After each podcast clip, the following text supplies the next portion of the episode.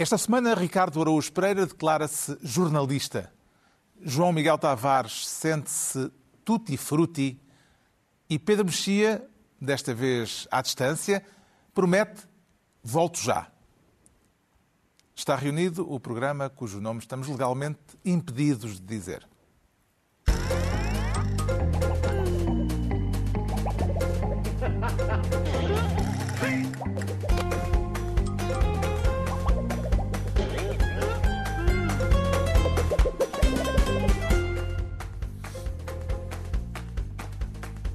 Para Viva, sejam bem-vindos. No final de uma semana em que os motores da campanha eleitoral começaram a aquecer, a AD já fez as suas listas de candidatos a deputados, o novo líder do PS reuniu-se com empresários, o Chega realizou mais um congresso e reconfirmou a liderança de André Ventura com uma votação albanesa.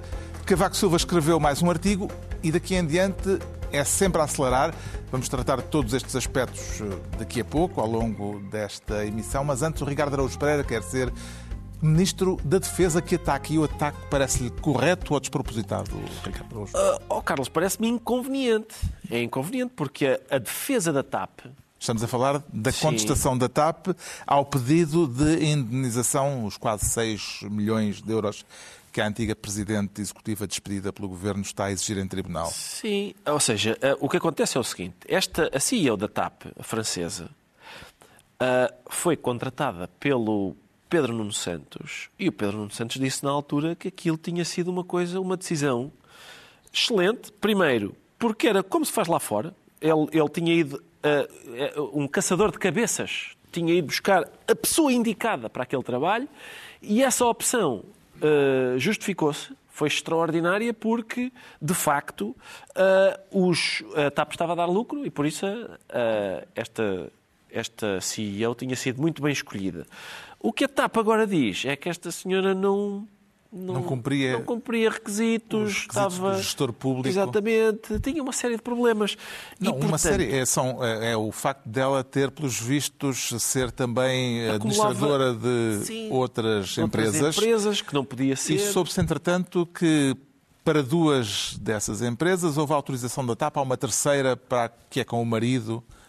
Para a qual não houve autorização. Para a qual não houve autorização e que a TAP não foi informada. Não foi informada, mas, isto, mas em certa medida isto faz lembrar aquelas ocasiões em que é contratado um treinador, uh, alguém contrata um treinador, gaba os resultados da equipa e a seguir diz que o treinador não presta. Os resultados, afinal, foram obtidos pelo dirigente que contratou o treinador, embora se tenha enganado na contratação. Está a lembrar alguma coisa? Faz.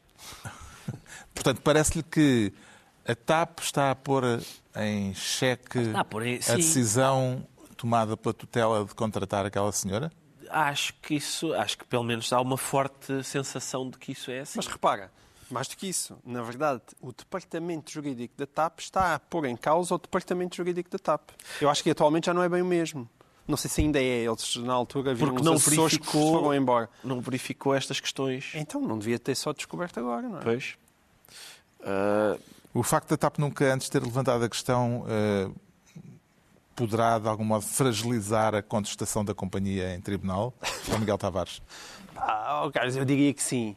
Eu sei que, pronto, a gente nestas coisas é como nos divórcios, não é? A certa altura vale tudo. Ah, sim, a gente deixa os advogados de cada parte e duas pessoas que afinal se amavam, percebe-se que afinal não casaram com. odiavam-se desde o princípio dos tempos, ainda antes de terem nascido. E, e... já havia sinais claros de que já a outra parte era, era sim, um crápula. Um crápula, exatamente. E portanto há aqui. Exato, é isso. É, existe uma espécie de crapulização, uh, talvez um pouco exagerada, das partes mas convinha que a TAP não, e que o departamento jurídico da TAP não levasse isto a um ponto tal que se torna ridículo o anterior departamento jurídico da TAP não ter reparado que afinal era só ilegalidades. E isto, evidentemente, coloca em causa Pedro Nuno Santos. Ele, ele está muito habilidosamente a tentar se escapar e dizer: não, não, eu não, não fui eu, eu não andei a assinar os contratos. Mas assim não dá, não é? Porque é como diz o, P, eh, como diz o Ricardo, quer dizer, era uma enorme contratação, foram buscar lá fora e agora a senhora estava a infringir o estatuto do gestor público, porque aí então cai outra vez as acusações de informalidade, que eu acho que não são só acusações, já são factos, não é? Mas... Há aqui uma informalidade nisto tudo que preocupa, porque das duas uma ela pode, podia fazer isto e podia andar a acumular. É, é estranho alguém ser administrador da, da, TAP, estar a gerir a TAP e depois continuar como administrador de umas empresas ali ao lado. É esquisito isso, de facto. Para duas havia é? autorização da tutela. Mas podiam? Mas ao mesmo tempo havia autorização da tutela e dizem que o Estatuto do Gestor Público não permitia isso? Não, para uma terceira é que não havia autorização nem conhecimento da tutela, pelos pois. vistos. Que foi, aliás, aquela que uh, foi, em certo sentido, um dos rastilhos para o desentendimento com Alexandra Reis. Exatamente. Que se recusou a levar por diante uns negócios que envolviam o marido da gestora francesa. Sim, sim, essa, essa história é uma história realmente inacreditável e, e, que coloca a Christine nesse aspecto sem mal lençóis. Isso até é paradoxal. Ela hoje devia estar a agradecer a Alexandre Reis. Eu acho que depois disto, eu estou convencido que ela sai daí com uma grande indenização. Eu espero que ela pague um jantar daqueles mesmos em bons restaurantes, três estrelas Michelin, a Alexandre Reis, porque foi a Alexandre Reis que impediu um negócio que ela estava a fazer com o marido. E isso, de facto, é inacreditável. Que é aquela coisa, pá, vamos procurar um gestor estrangeiro muito espetacular e depois parece que chega a Portugal, não sei se há aqui algum vírus, e, a primeira, e o, que, o que é que ela se lembra de fazer? Já sei, vou fazer aqui um negócio com a empresa tecnológica do meu marido, porque há aqui umas coisas que, este, que a TAP estava mesmo a precisar, e por acaso, olhem, é o meu marido que vende. É. Uma vez que, que quem contratou Christine Romier Weidner, como já foi eh, referido, foi Pedro Nuno Santos, em que medida, Pedro Mexia, que esta argumentação da TAP a atacar agora o currículo da antiga Presidente Executiva pode, no seu entender, apanhar, uh, apanhar por tabela o antigo Ministro das Infraestruturas e atual líder do PS? Apanha por tabela porque eu acho que a melhor imagem não é a imagem do divórcio, mas a imagem do one night stand. Porque o Pedro Nuno Santos disse, dormi com a TAP e foi ótimo. No dia seguinte, e a TAP diz, não foi assim tão bom. Porque duvido do currículo, duvido dos lucros, duvido do conhecimento, e, portanto, toda, toda o, o, a imagem do fazedor de Pedro Nuno Santos, baseado muito na TAP, não só na TAP, mas também na TAP, está a ser contestado. Bem, sei que não é diretamente para chegar a ele, mas indiretamente pela própria TAP. E isso é bizarro. Com, mais uma vez, um momento em que ele diz disso não se sabia, eh, que é outro tipo de, de, de argumento, desculpa, como queiramos chamar, que ele já deu noutras ocasiões, e que o levou a, a ter, a, naquilo em que ele ao mesmo tempo acha que é o seu maior currículo, ser a sua maior fragilidade. Eu acho, sempre disse isso, que em vez da oposição de direita uh, vir com esta conversa de que ele é um filho de, de Enverocha com Paulo Pote, devia concentrar-se nisto, na, na, sua, no seu currículo. Se o seu currículo é currículo, neste aspecto. Pedro Nuno Santos esta semana esteve num almoço com empresários e repetiu por diversas vezes o desejo de fazer Portugal grande outra vez. Isto lembra-vos alguma coisa? Pedro Mexia, esta frase soa qualquer coisa que já ouvimos. Pelos vistos, ele quer fazer o Museu dos Descobrimentos. Imagino que seja isso. Não estou, a ver, não estou a ver algum momento em que Portugal tenha sido grande alguma vez, a não ser esse. Mas ao que eu me referia, Ricardo, João Miguel, era o facto desta formulação. bonés. Desta, há, há bonés um com esta formulação. Dava um boné, dava um boné, dava, dava. Ah, lá vermelho, fora, sim, vermelho ainda por cima lá mais fora vêm-se uns bonés. Eu, sinceramente, não, não percebo que tipo de aconselhamento é que levou a que. A quem é que se sentou à mesa com o Pedro Nuno Santos e disse: Sabes o que é que era giro? Era traduzir, verteres para português o slogan do, do Donald Trump e e começares a dizê-lo a partir do púlpito. Uh, quem, quem, quem, terá sido? E porquê? Com que, com que objetivo? Não tenho, não tenho ideia. Estados Unidos parece que pegou. Fica à espera dos bonés. Como? Sabíamos quem estava à mesa, eram empresários. Só se é disso. E, e, é um slogan que vende bom merchandising. É capaz, mas isso acho que ainda não apareceu, não é? Mas pode não, ser uma hipótese. Mas fica à espera, sim. estamos à espera dos bonés. Entregamos ao Ricardo Araújo Pereira a pasta de Ministro da Defesa que ataca, quanto ao João Miguel Tavares, quer ser esta semana Ministro do Fascista. Eu chamo-me Rui Cruz. Sou um homem. Sou pai de família. Sou avô Sou fascista. Um avô fascista a proclamá-lo sem rodeios, um dos momentos mais comentados do Congresso do Chega no fim de semana passado. Como é que interpretou João Miguel Tavares o facto deste mesmo militante do partido de André Ventura ter vindo dizer no dia seguinte que tinha estado a fazer ironia? Esse arrependimento, não é? Essa espécie de arrependimento não dá para saber por estas imagens, ao contrário de muita gente que achou que o senhor estava a falar mesmo a sério e a proclamar isto com, com, com toda aquela clareza. Não dá bem para saber se é verdade, se é mentira. Havia argumentos que alguém, depois dele fazer aquela elencagem do que é que ele era, alguém tinha. Sou um dito, homem, sou avô. Sou avô, é? alguém do público teria dito fascista. E ele disse: sou fascista. Esse era mas, o argumento. Mas é credível que no Congresso do Chega alguém chama quem está no púlpito a, a falar, chamar-lhe fascista? Sim, comigo, é, um, com, é credível? Com ironia é mais do que credível. Isso é credível, isso é indiscutível. Mas a, a notícia, depois, claro, depois temos sempre as reações que eu chamo cada vez mais pavlovianas, porque depois não se falava de outra coisa, senão, ah, eles admitiam que é fascista. A notícia ali não era eles estarem propriamente a, a, a, ver alguém que ali chegava e dizia que gostava dos tempos da outra senhora. A notícia ali é o arrependimento, o senhor ter, vindo, ter aparecido às câmaras a fazer o seu meia-culpa, e a preocupação que o Chega tem em abandonar toda aquela lista de reivindicações que parece que eram dificilmente constitucionais. Ou seja, a notícia deste Congresso é que eu não ouvi falar de ciganos, não ouvi falar de pedófilos nem de castração química e nem sequer ouvi falar de prisão perpétua. Essa e é notícia. Essa é notícia. Porquê? Aquilo que, que André Ventura é, é basicamente ele é um copião. Ele olha para o que funciona lá fora, olha sobretudo para a questão do Trump e tenta fazer igual.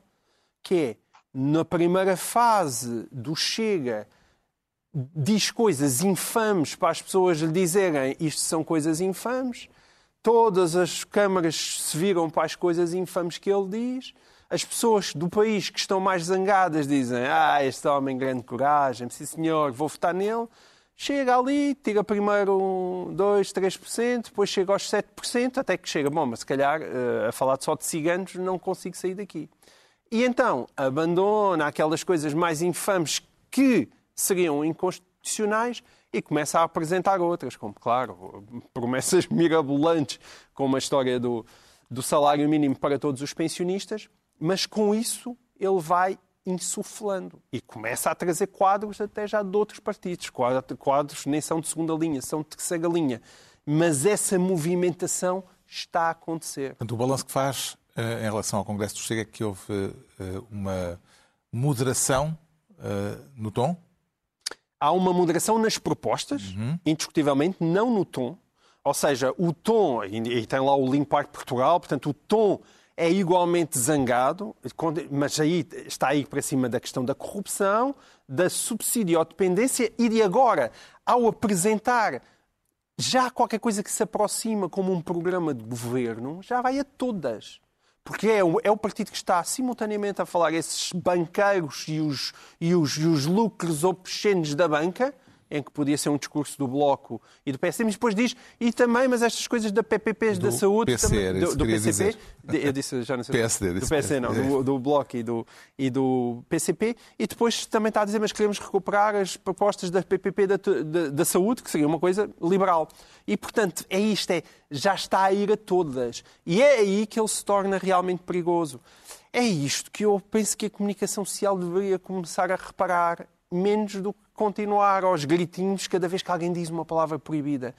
Este tipo de disco foi o isco que transformou Ventura naquilo que é e continuarmos a cair nisso ao fim de tanto tempo faz-me alguma confusão. O Congresso ficou marcado, como já foi dito, por eh, grandes promessas, uma redução de impostos, um enorme aumento das prestações sociais. Quem já fez as contas concluiu que tudo somado representaria um acréscimo de 11 mil milhões de euros para as contas públicas.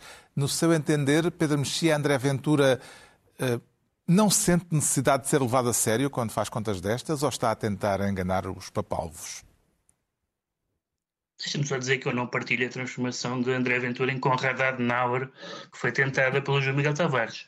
Acho que Como não assim? mudou, evidentemente, acho que não, acho, acho que mudou muito Conrad pouca coisa. Adenauer? Ou nada. Posso, posso acabar?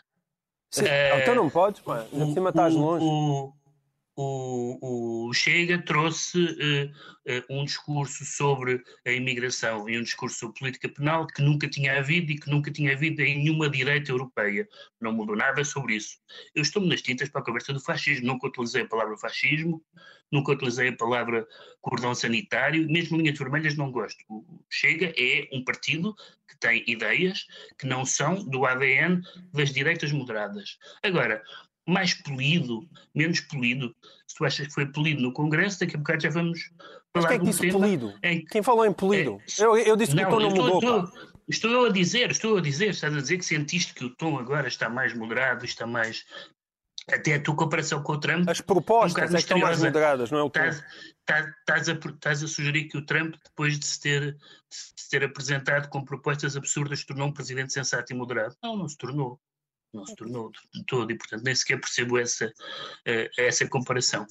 Acho que depois é outra questão, que é a questão, infelizmente, é a única questão que, que parece motivar o PSD, mas se for essa já não é mau, é a questão da confiabilidade, que era a confiabilidade de manter alianças, apoios, combinações, que era a confiabilidade de, aumentar muita despesa um, descendo os impostos e outras ideias que, além do mais, são enfim, se são de direita, são de outra direita, claramente, que não a direita, uh, que não a direita portuguesa, e portanto não, não fiquei nada não fiquei nada convencido nem que o pior já passou, nem que vai ficar tudo bem.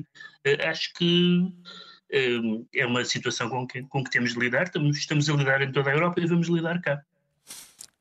Levou mais a sério Ricardo Araújo Pereira no Congresso do Chega o, o, avô fascista ou a ideia de Ventura de ir buscar dinheiro aos lucros da banca e à União Europeia para pagar aquelas promessas que fez? Ele veio tudo a sério. Eu ando a levar o Chega a sério desde o início. É, é, eu acho que quando o Chega diz coisas uh, sobre o que é, eu acredito. Quando o Ventura diz que é contra o regime, eu acredito quando ele diz que é uh, que, não, que não quer este, que quer uma quarta república, eu acredito. E portanto, quando aquele senhor disse que era fascista, uh, eu, quer dizer, só não é notícia no sentido em que não é bem o homem que mordeu o cão. Não é? é no Congresso do Chega há um tipo que se identifica como fascista. Nesse caso, nesse caso, não é, de facto, não é, se calhar não é notícia. Uh, eu não creio que a história, a questão da ironia. Eu sou a favor da ironia. Acho perigosa a ironia ali, acho feita por um congressista no Congresso do Chega, acho perigosa. É o equivalente a uma pessoa ir passear para um jardim infantil com um ar sinistro e dizer sou pedófilo. Ironicamente, estou aqui, atenção, ironia. é ironia. Uh, mas mas uh, acho significativo que o Ventura tenha tido de mentir ostensivamente mentir para justificar o facto, porque o Ventura disse que o que aconteceu foi que alguém no público, ouve-se ouve mal, mas de facto alguém no público diz qualquer coisa, alguém no público terá dito uh, isso ser um homem, um pai, um avô, hoje é ser fascista, coisa que eu não tinha reparado. Uh, só me falta ser avô para ser fascista, então. Uh, e, o, e diz o Ventura, e então o nosso congressista disse, pois isso agora é ser fascista. Agora as pessoas escolhem quem é que querem acreditar, nos seus olhos ou no Ventura. Porque a gente acabou de ver o senhor e ele não disse, pois isso agora é ser fascista. Disse apenas, sou fascista. Mas estava a ser irónico. Também me custa, continua a custar-me a acreditar que fosse irónico, porque eu vi o Congresso todo. Todo. E vi o discurso todo ah, deste senhor. Vi o discurso todo deste senhor. E este senhor, mais à frente, diz que o sonho dele é que no dia 10 de março o Chega ganha as eleições. Porque, diz ele, seria uma justiça poética termos o Chega no governo nos 50 anos do 25 de Abril. Talvez o Pedro, que é poeta, nos possa explicar como é que se interpreta a frase justiça poética, o Chega no governo, não apenas não é uma grande vitória para nós, é especificamente nos 50 anos do 25 de Abril. E depois, o Congresso esteve cheio de Quer dizer, o lema do Congresso, recorda, era limpar Portugal. Porquê? Porque Portugal está sujo. Isso também foi articulado com estas palavras por um dos congressistas. Portugal está sujo. Quem é que o suja? Realmente ele não disse a palavra, não articulou a palavra ciganos. Mas quem, quem suja Portugal são os parasitas do costume. São os subsidiodependentes, que é um eufemismo para ciganos, toda a gente sabe que é disso que ele está a falar.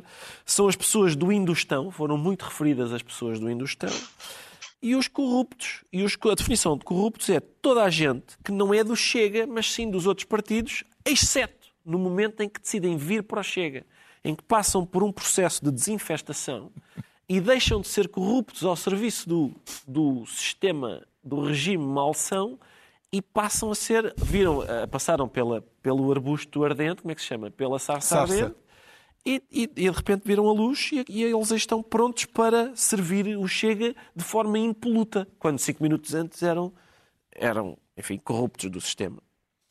O João Miguel Tavares fica então ministro da- do fascista.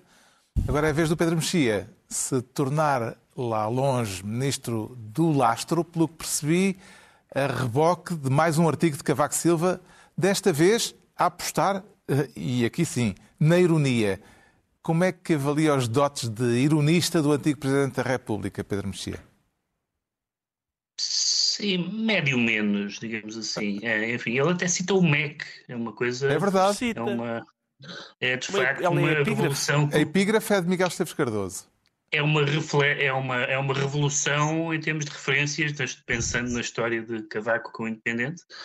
Faz referência a várias ironias sobre a sua suposta arrogância, há várias referências eh, à sua vida privada, aos 400 metros de barreiras, por exemplo, um assunto poucas vezes referido em, texto- referido em textos políticos, e há o tom que eh, Cavaco Silva partilha, curiosamente, com Friedrich Nietzsche, que tem eh, famosos capítulos em alguns dos seus livros a dizer porque escrevo livros tão bons. Eu lembro de ter lido isso quando era adolescente e achar muito engraçado alguém dizer de si próprio porque escrevo livros tão bons. Claro que o Nietzsche era um gênio e, portanto, tinha uma leitura um pouco maior. E Cavaco Silva está viciado no autoelogio e eu faço parte da escola eh, para quem o autoelogio é uma coisa incomodativa. Além do mais, parte do autoelogio do, de Cavaco Silva até é justo. Só que, por, por um lado, por ser o próprio a fazê-lo, por outro lado, pela insistência eh, com que o faz, aqui matizado com uma certa ironia. E, por outro lado, por ignorar que com o ativo, que são as obras públicas, o desenvolvimento, etc., há um reverso da medalha, eh, também fragilizou o discurso. Ou seja, para mim, que nunca fui cavaquista, nunca em Cavaco Silva para coisa nenhuma, primeiro que não tinha idade e segundo, depois que não tinha vontade, eh, o legado de Cavaco Silva nos livros de história vai ficar, como primeiro-ministro, vai ficar como um legado positivo. Mas, para quem se lembra, dizer que não houve arrogância durante o cavaquismo é absurdo. É uma reescrita da história. Como, aliás, vimos a emergência da arrogância com a maioria absoluta finada do, de António Costa. Portanto, as maiorias absolutas são arrogantes.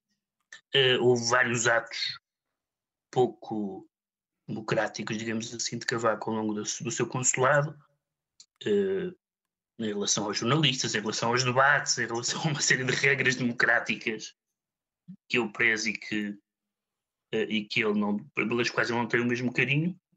E em último lugar, e essa é a parte mais inquietante, é que isto é apenas mais um capítulo de Cavaco a ser oposição de um governo agora que já acabou esse governo, ou que já praticamente acabou, ou é um episódio de Cavaco a ajudar Luís Montenegro, porque Justamente. De que modo é que esta estranho. ajudinha de Cavaco Sim. pode ser útil à nova AD, eh, Pedro Mexia? É que historicamente isso não faz sentido, porque o ponto, quando apareceu Cavaco, deixou de haver AD. Ou seja, Ca- Cavaco foi a década do PSD eh, completamente dominador, maioritário no país, arrasando o CDS e não precisando de ninguém. O PSD não está de todo nesta situação. E, portanto, não se vê que lições úteis é que se pode ir buscar a um, PSM, a um PSD hegemónico, dominador e com a maioria absoluta, a um PSD que tem 20 e tal por cento nas sondagens, que está aliado a um partido que neste momento está fora do Parlamento e a outro que está fora da realidade, digamos assim. E, portanto, hum, e que tem ainda por cima um- um- dois outros partidos que nem sequer, um que se quer eventualmente coligar depois e o outro que o declara como seu adversário, que é o Chega. Historicamente não vejo qual é a lição útil, a não ser falarmos outra vez do legado de Cavaco Silva. Eu percebo que ele tem orgulho em algumas coisas que fez. Hum, não temos necessariamente que achar que ele é o Nietzsche da- das políticas públicas em Portugal. Eh, enfim, Sim. Como é que entende esta atividade constante do antigo Presidente da República nos últimos tempos, João Miguel Tavares? Na próxima terça-feira, aliás, publica a segunda parte deste artigo, que é extenso, não é? Eh, o que é que move Cavaco? O que move Cavaco foi que sempre moveu Cavaco, que é eu sou o maior. Mas, eh, mas ele agora está feliz. E isso faz com que o eu sou o maior de antigamente, que era um eu sou o maior, eh, digamos assim, apesar de tudo mais sério e circunspecto, este agora está mais solto e está mais irónico, o que é ótimo, porque o texto era engraçado, de facto. Não sei se foi ele que escreveu, se teve uma ajudinha, mas o texto tinha graça. E, e, e porquê é que eu acho que ele está feliz? Ele está feliz porque se ele temeu por alguns momentos que fosse ultrapassado por António Costa como o primeiro-ministro com mais tempo no cargo. É, tudo indicava que ia ser assim. E não foi. E eu, e eu acho que a queda deste governo para ele, não sei, rejuvenesceu. Ele está sempre com aquela É mesma por cara. é ele está com a mesma cara de desde os Estado, 40 é anos. quer dizer. Não percebi. O que quer dizer é que isto é, é por razões de Estado, portanto.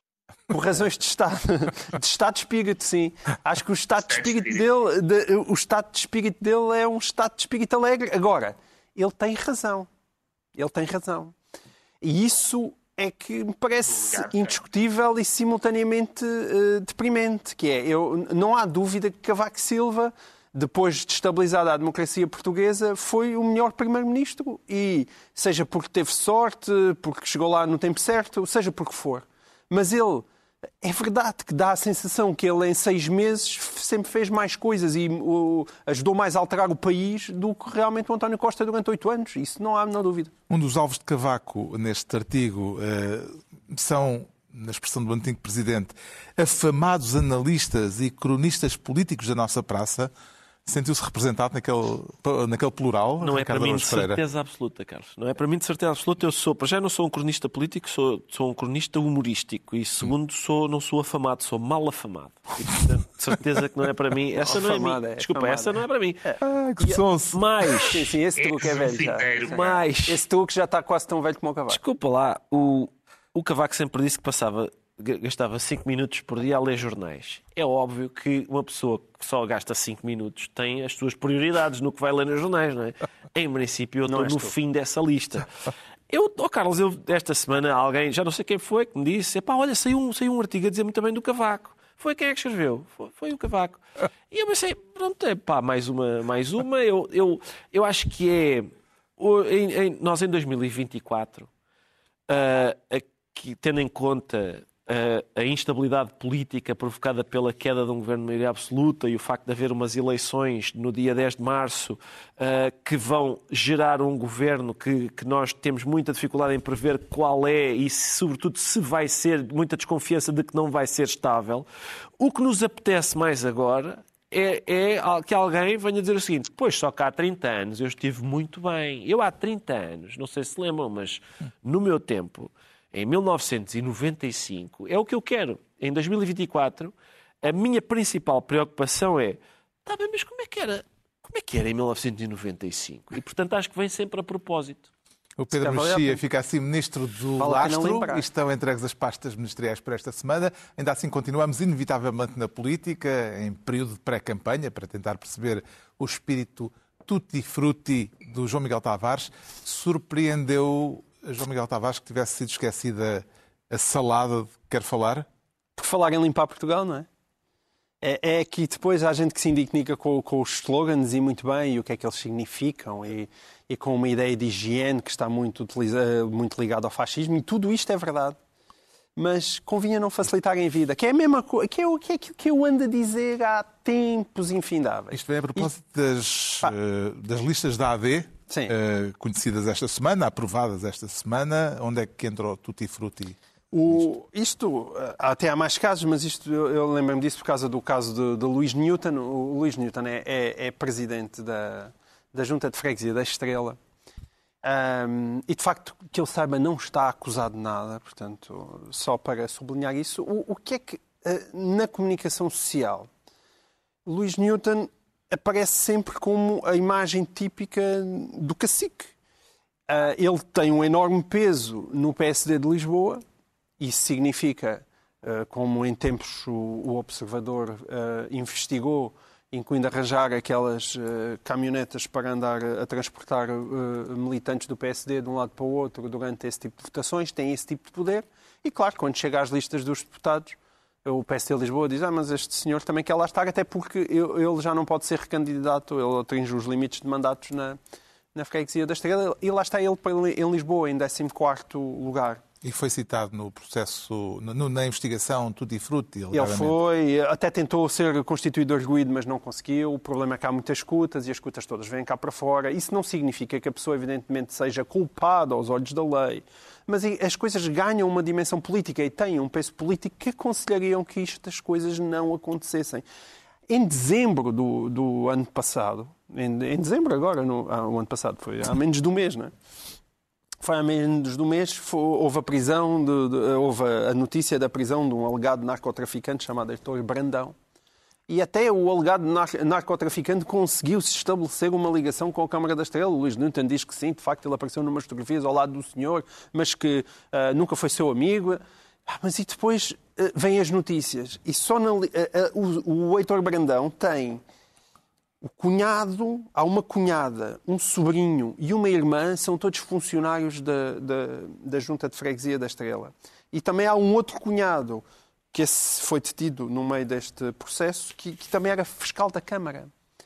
Este tipo de coisas, o que é que fazem? Faz com que, mais uma vez, ele seja culpado aos, lados da lei, aos olhos da lei? Não. Mas que torna provável que daqui a uns anos o, o, Luís Montenegro, se ainda for líder do PSD, tenha que andar à procura de justificações para isto e para aquilo? Sim. E é porque estas coisas que não mudam e nada disto muda e o funcionamento dos partidos não consegue ser alterado, que depois vêm os senhores dizer limpar Portugal. É por isso. E continuamos a cometer os mesmos erros ano após ano. A sua é uma fatalidade. curiosidade, Ricardo Araújo Pereira, a sua curiosidade em relação às listas de candidatos eh, era maior em relação ao PSD no que diz ou, ou uh, em relação às do PS que ainda não foram tornadas públicas? Eu tinha igual é curiosidade relativamente é às duas. O foco da atenção? Estava curioso em relação às duas. O PSD tinha prometido pessoas maravilhosas da sociedade civil, independentes, competentíssimos, que iam integrar até agora ainda não, não quer dizer, não, não salvo uma ou duas exceções. O cabeça pelo Porto é o ex-bastonário da Ordem dos Médicos. Sim, mas ninguém está especialmente entusiasmado com o ex-bastonário da Ordem dos Médicos. Acho que nem em casa dele as pessoas dizem uhul! Agora sim, uh, eu, eu, eu nunca pensei dizer esta frase, mas eu sou um eleitor de esquerda que está bastante preocupado com o PSD. Estou bastante preocupado com os resultados que o PSD vai obter. É em relação parece, às do PS. Quem é que lhe parece que terá mais sensibilidades para gerir? Montenegro ou Pedro Nuno Santos? Eu acho que Pedro Nuno Santos vai ter bastantes sensibilidades, sensibilidades para gerir, porque. Quer dizer, o, bom, o, no PSD, uh, eh, não sei se há.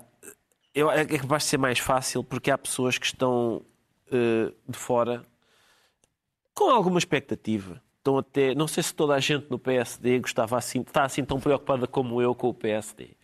Mas, mas em relação às do PS, eu gostava, também estou curioso para saber. Acho que uma proposta que eu fazia era, antes do Pedro Nuno Santos redigir as listas de deputados, uh, publicar, antes de as publicar, enviá-las por fax para o Zé António Cerejo, a dizer: Ó oh, Zé António, vê lá o que é que achas disto.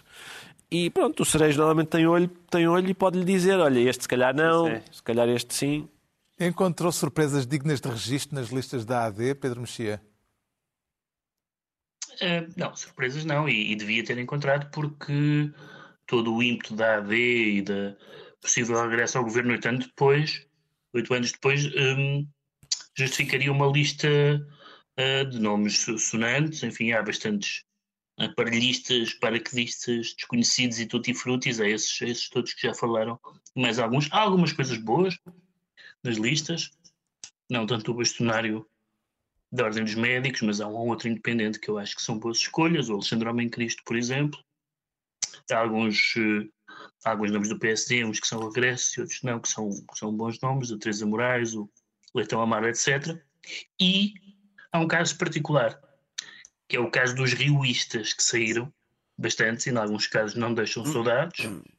Um, provaram quase todos que o argumento de Rui Rio de que há magníficos deputados que ninguém conhece não se, não se verificou. Uh, no entanto, devo dizer que uma das pessoas que não está nas listas é, de longe, a pessoa escolhida por Rui Rio que mais, que, que mais deu boas provas que o André Coelho Lima, e apesar de tudo, essa é a pena que tenha saído, porque em geral fez bastante boa figura, o que não é o caso da maioria dos, dos deputados da, da situação anterior. Uhum. Está esclarecido então porque é que o João Miguel Tavares se declara tutti frutti. Quanto ao Ricardo Araújo Pereira, diz sentir-se jornalista para celebrar o Congresso dos Jornalistas a decorrer este fim de semana? Não exatamente. Não exatamente. Carlos, é para celebrar Quer o... falar do incidente com um Sim. jornalista do Expresso expulso de uma sessão organizada por estudantes da Universidade Católica com André Ventura. Exatamente. O que é que já conseguiu tirar a limpa acerca do que aconteceu? Bem, a limpo, a limpo tirei várias coisas. Tenho uma convicção pessoal, que eu acho que este jornalista foi expulso ironicamente. Ele foi expulso, era ironia. A expulsão dele foi, foi ironia. O que aconteceu, o que eu tirei limpo foi o seguinte: portanto, o jornalista diz que foi agarrado pelos pés e pelas mãos e expulso da sala. O evento, isto é um facto, não é? O evento foi organizado pela Associação de Estudantes do Instituto de Estudos Políticos e pela Associação Académica de Direito. Ah, mas é o Chega que informa os jornalistas e diz que não são permitidas câmaras não, não jornalistas, câmaras.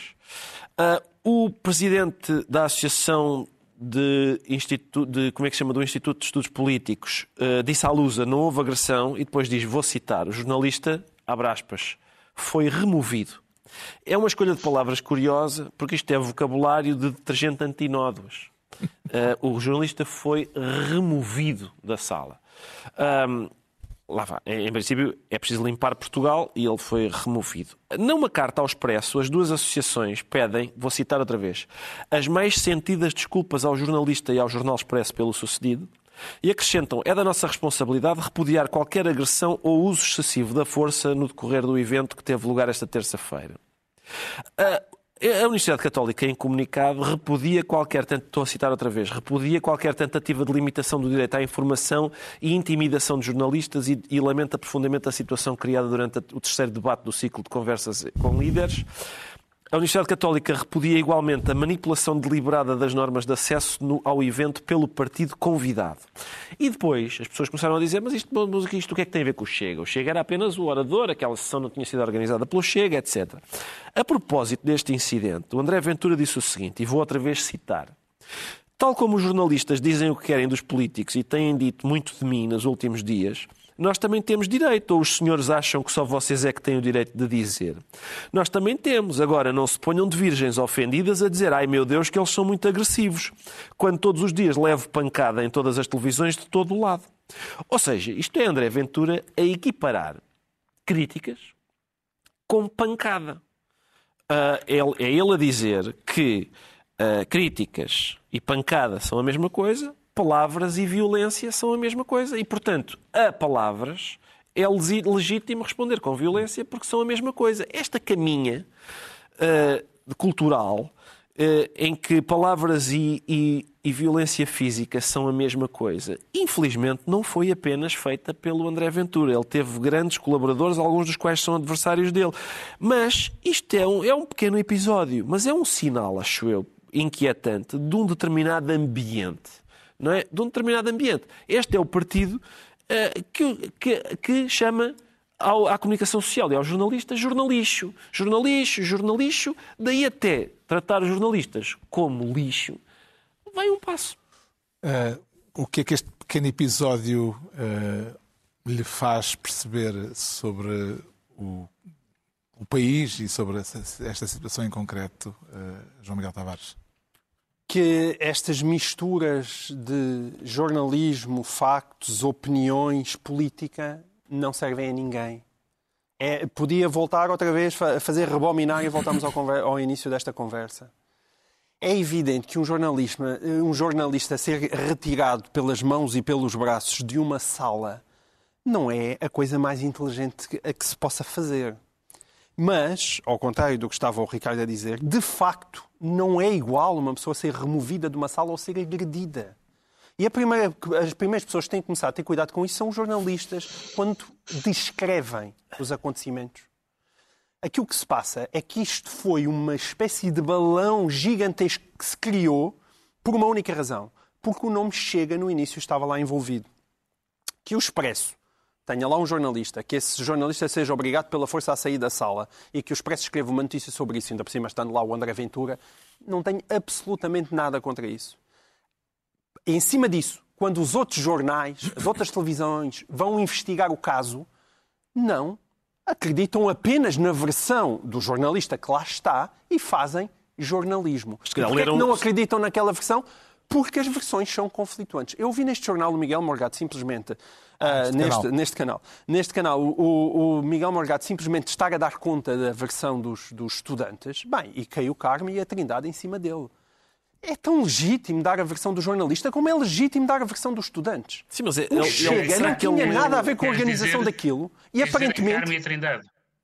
aparentemente, É aparentemente, aparentemente o, o Chega ah, transformou-se de repente como se fosse o organizador daquele evento, assumiu aquilo como se fosse o organizador do evento, porque depois lhe dava jeito. É Exato. verdade que esta conversa do André Ventura é perigosa, é verdade que, que é possível que o André Ventura na campanha que aí vem esteja à espera do seu momento Marinha Grande, tudo isto é verdade. Sabem como é que evitamos isto? É fazendo jornalismo, coisa que eu não assisti neste caso o jornalista entrou.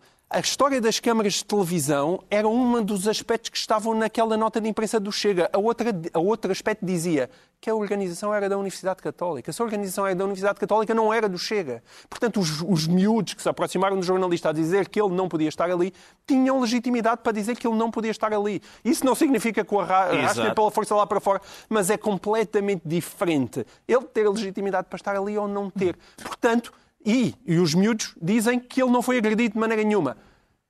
Dê-me os factos. Não precisa de ser o Expresso, que está envolvido nisto. Os outros jornais, as outras televisões, deem-me os factos, porque os factos são cada vez mais importantes no mundo em que nós vivemos. Este E é caso, este caso parece-lhe, Pedro Mexia, um caso isolado, eh, que a polícia, aliás, está agora a tentar esclarecer, ou um caso sintomático de algo mais?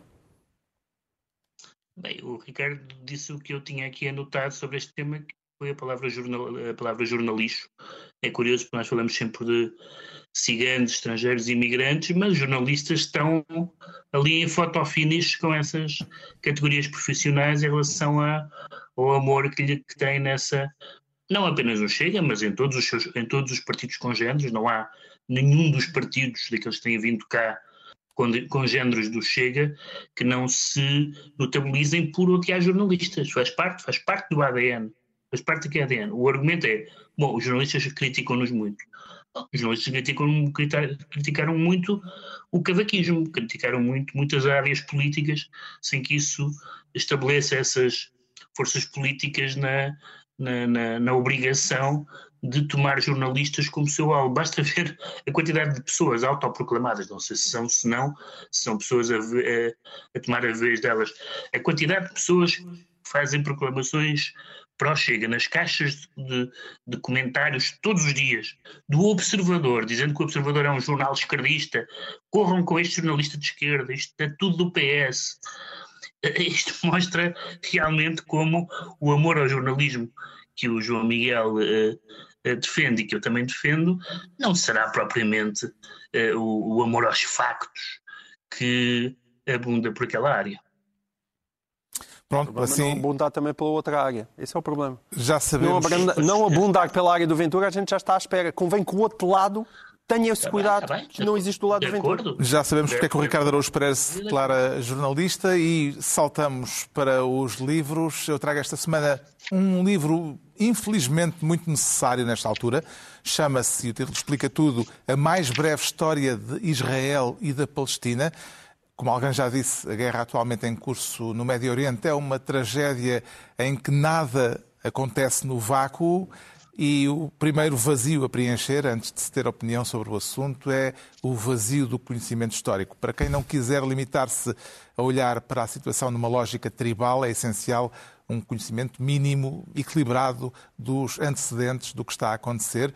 Esta síntese do historiador britânico Michael Scott Bauman centra-se na história mais recente, não remonta aos tempos de Saladino ou do rei David, é a história mais recente daquele pedaço de território e relata de uma forma cronológica, recolhendo os pontos de vista de ambos os lados, eh, os momentos mais marcantes desde a primeira alia, a primeira migração de judeus para a Palestina no final do século XIX. Depois vem por aí fora até à atualidade, às intifadas, à política dos colonatos e até numa referência final eh, aos acontecimentos do 7 de outubro. A mais breve história de Israel e da Palestina, de Michael Scott Bauman, edição Ideias de Ler. O João Miguel Tavares sugere Pacheco Epistolar. Sim, o Luís Pacheco teve muitos filhos, o que é bom, só que eles agora não se entendem, o que é péssimo, que faz com que a obra fundamental do Luís Pacheco permaneça inédita, quer dizer, inédita no sentido, não, não é inédita, não está disponível nas livrarias, eh, tem que se andar à pesca nos alfarrabistas, mas de vez em quando saem eh, eh, estes livros, a Moldoror já é o segundo livro que traz do Luís Pacheco, com cartas, esta, esta Cartas na Mesa é correspondência trocada com, com o Serafim Ferreira, que foi crítico literário, foi editor da Ulisseia, foi um editor muito importante da Ulisseia nos anos 60 e traz cartas, cartas que vão de 66 a 98. Havia uma primeira edição e uma segunda edição. Esta aqui é uma edição aumentada, embora de facto aqui as cartas que contam mais do Luís Pacheco sejam as da segunda metade da década de 70. Ele era uma personalidade muito singular eh, eh, e, ainda que isto seja apenas um Pacheco fragmentado, tem ainda aqui e ali uh, uh, formulações que são muito pachequianas. Ele, a certa altura, diz que está no artesanato uh, das letras e das tretas também, e, isto é um bom resumo deste, deste livro. Enquanto as suas melhores obras não voltam a estar disponíveis nas livrarias, vamos nos contentando com estas epístolas de Luís Pacheco. O Pedro Mexia tem lá longe um romance que faz agora exatamente um século. Eh, foi publicado há 100 anos. Sim, é um romance do Josef Roth, que é um dos grandes escritores de língua alemã do século XX. Uh, eh, e é, este livro foi publicado há 100 anos. É um livro breve, mas que contém muitas coisas sobre aquela época. A história de um, de um soldado que foi prisioneiro na Primeira Guerra Mundial e que está de regresso a casa e para num hotel chamado Hotel Savoy, que é um hotel onde confluem todo o tipo de figuras, classes, alegorias, eh, eh, de, digamos assim, alucinações. É um bocadinho o Hotel Califórnia da República de Weimar, onde tudo acontece, e, é, ele concentra em muito poucas páginas o, um, o estado da Europa, que viria a, a acentuar-se e a degradar-se nos anos seguintes, o estado da Europa uh, entre as duas guerras. O Ricardo Araújo Pereira traz não um, mas dois livros Sim. de poesia. E, e devia ter trazido quatro, Carlos, porque isto são, estes dois são, fazem parte da coleção plural da, da Imprensa Nacional Casa da Moeda, que tem editado muita poesia e aqui edita estes dois volumes, um que se chama Alba Todo, é? todo o Alba, uh, do Sebastião Alba e a brasileira Hilda Ilst, uh, mas... Conhecida também pelos seus uh, textos eróticos. Exato, marotos. E a, marotos. E a, mas a, a imprensa nacional lançou também dois volumes uh, com a obra de letristas portugueses, uh, neste caso o João Monge e o Carlos T. Que são, eu tenho que não é a mesma coleção, é uma nova. É nova, é nova. É nova, não é? Que, enfim, que é um. Que podia ter trazido os quatro porque fazia aqui um friso bonito e, é, e é um, são, é, são lançamentos simultâneos no Ricardo dado aos versos, no encerramento de mais uma reunião semanal. Dois, oito dias, a tribo do costume, à mesma hora e a qualquer hora em podcast ao longo da semana. Pedro Mexia, João Miguel Tavares e Ricardo Araújo Pereira.